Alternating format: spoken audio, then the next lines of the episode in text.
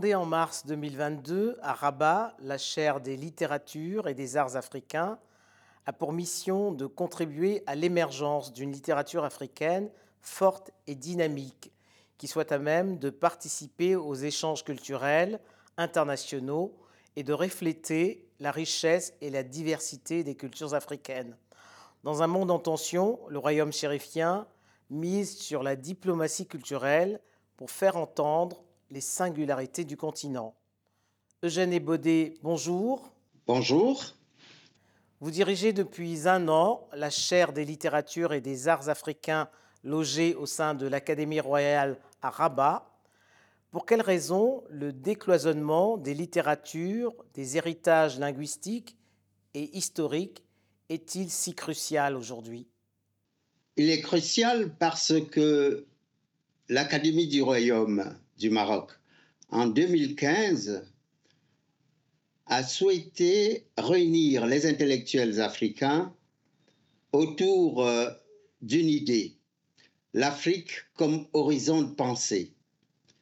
Et à l'occasion de ces rencontres, plusieurs contributions et réflexions ont abouti à l'idée que les littératures africaines étaient surtout vues, exposées, voire écrites à l'extérieur du continent, et qu'elles étaient le fruit des écrivains africains, soit issus de la diaspora classique, ou alors qui avaient un lien avec euh, euh, leurs parents, avec euh, le continent lui-même, et que les espaces de consécration de cette littérature étaient aussi situés en Occident.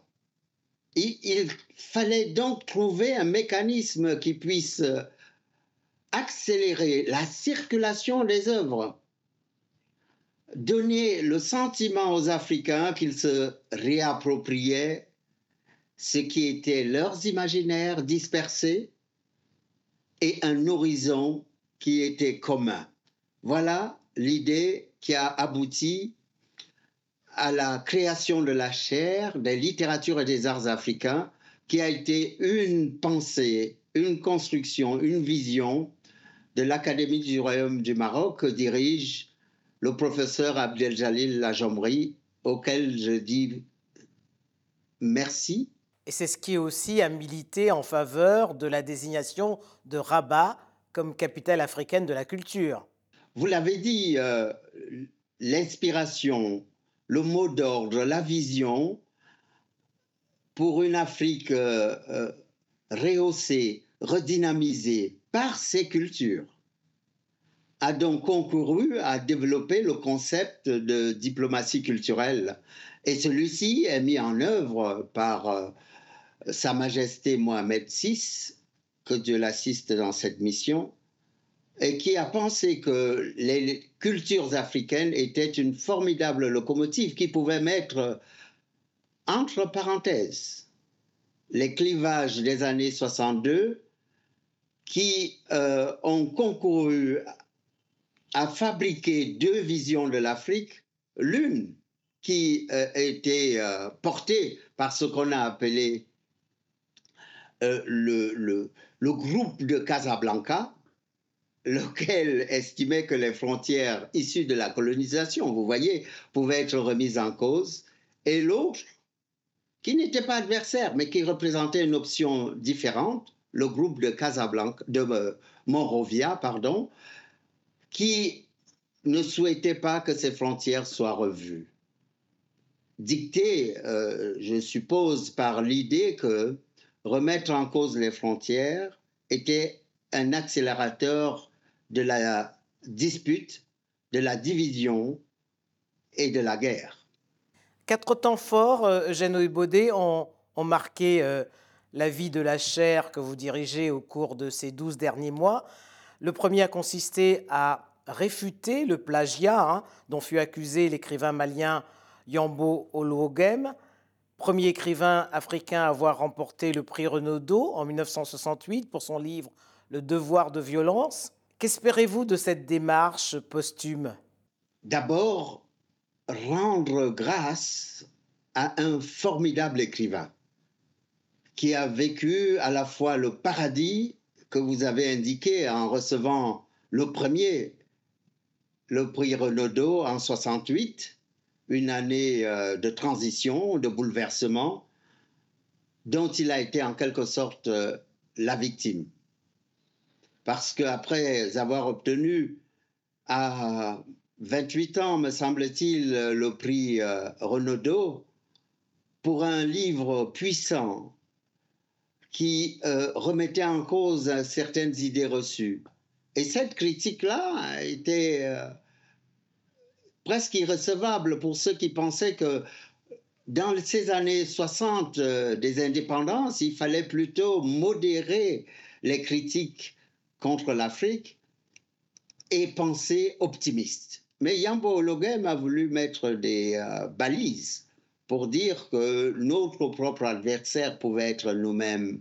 Et un héritage qui nous euh, versait vers la tragédie et non vers euh, cette vision optimiste et, euh, extraordinairement puissante d'une Afrique qui précisément pouvait retrouver la sympathie et la concorde de ces populations parce que ceci étaient eux-mêmes respectés et pouvaient concourir à la beauté du monde.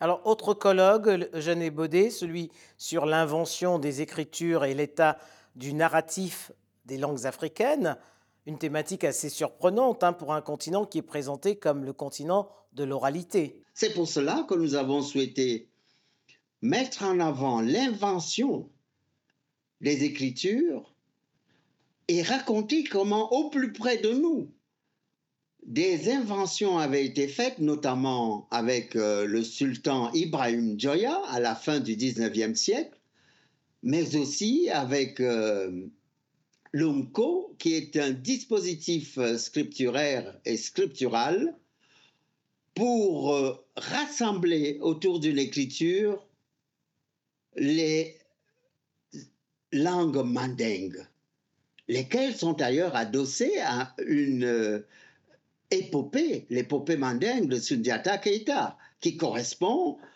à un environnement à la fois monarchique, impérial, avec une volonté de rassembler des, territoires euh, qui euh, se combattaient, de les fédérer et de montrer qu'un horizon était possible. J'insiste d'ailleurs sur euh, l'épopée mandingue pour dire que Djibril Tamsirnian nous a bien montré combien cette fédération a été pensée, a été actée, mais aussi dans celle-ci, il y a eu euh, l'invention d'une charte au XIIIe siècle.